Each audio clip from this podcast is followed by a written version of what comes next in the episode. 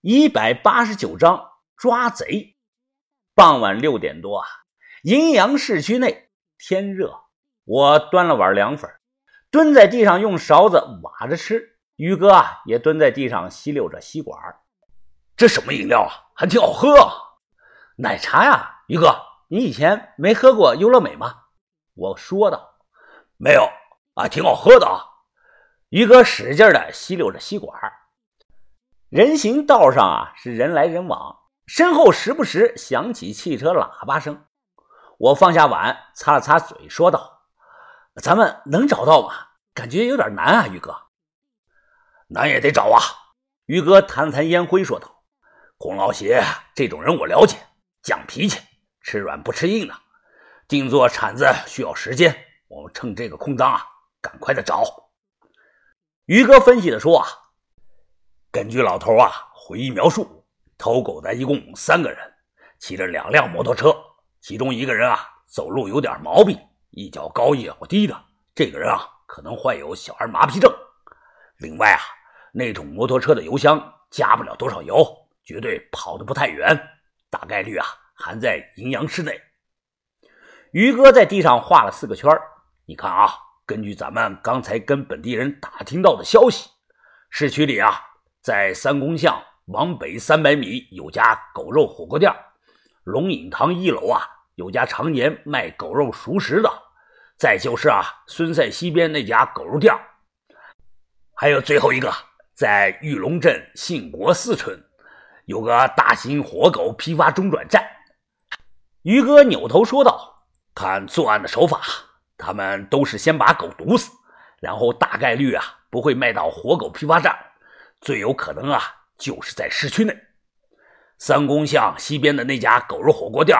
这个大热天吃狗肉火锅的肯定少，生意应该不行，所以啊，我觉得熟食店的概率最大。”我又端起了凉粉，喝了口汤。连连点头说：“没错，我也是这么想的。”当啷一声，这个时候啊，有位大姐路过，随手往我碗里扔了一块钱的钢镚啊，谢谢啊，谢谢！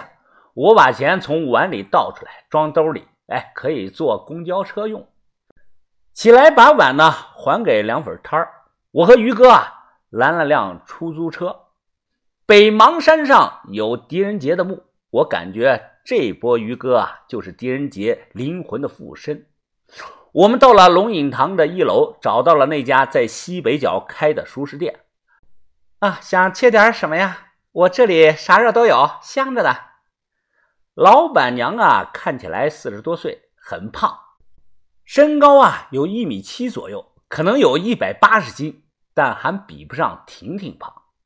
我佯装的转了一圈指着那些摆在橱窗里的盆子问道：“哎，你这儿有狗肉吗？”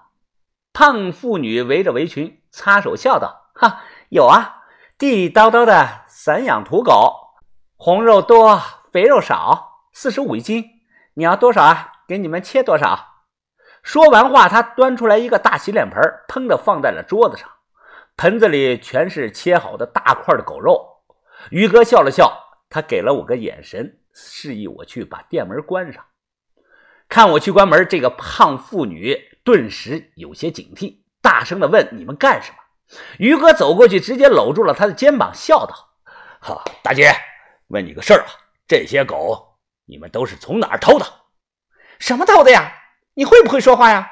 胖妇女立即推开了于哥，面色涨红的说道：“不买就赶紧滚，再不滚，我叫我老公过来了。”于哥摊开手说：“你叫，赶紧叫！你你们两个等着，有种别走！”胖女人啊，从围裙兜里掏出个饭杆手机，直接打过去，大喊：“死鬼啊，快回来！有两个逼崽子在店里调戏你老婆呢！”挂电话，他指着喊骂：“让我们俩有种别走！”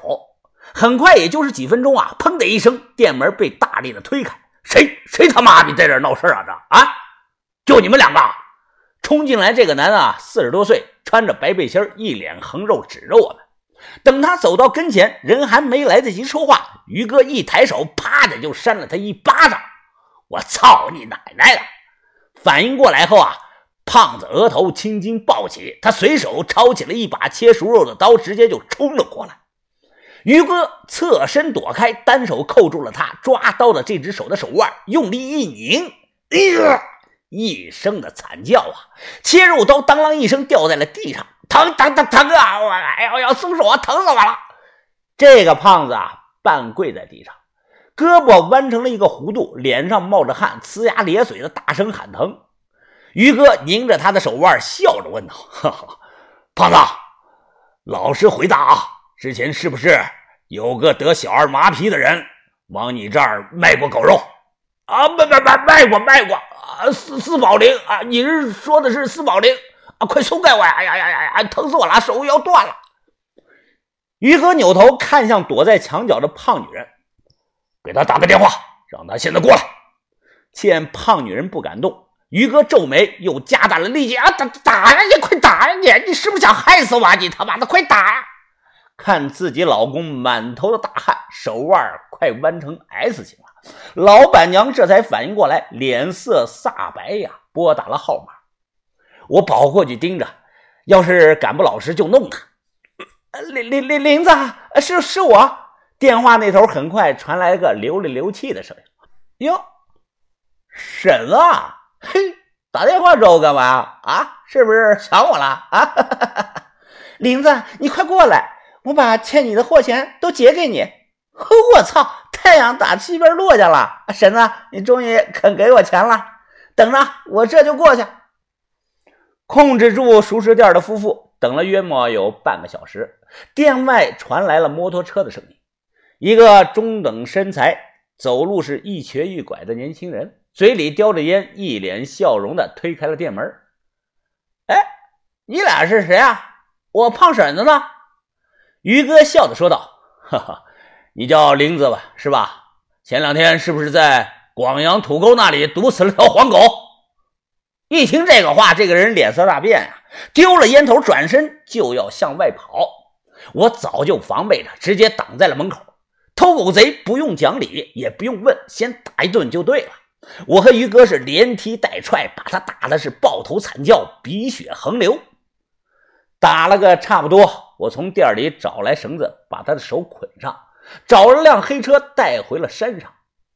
等看到鼻青脸肿的这个人，孔老邪一眼就认出来了。老头神情激动，指着人，他大声地说：“呀，没错，俺记得是他，化成灰，俺也记得。”这个人哭着说：“哎呦，大爷啊，我赔你狗，哎，赔你钱，哎，你把我放了吧，我再也不敢了，行不行啊？”孔老邪光着上半身，眼睛喷火呀。他把火钳子烧得通红，隔着一层衣服，然后呢，就直接贴在了这个人的肚皮上，边烫边大声地说：“啊，赔俺狗，拿什么赔啊你？”离得近啊，我闻到了一股烤肉的味道。见到这种惨状，于哥昧着良心念了声罪过。伴随着偷狗贼的惨叫，发泄了一阵子，孔老邪慢慢没有刚才那么激动了。他指挥我和于哥帮忙，用绳子把偷狗贼吊在了房后头的一棵树上，也没有说啥时候放下来。据他说啊，树下就埋着那只老狗的尸体。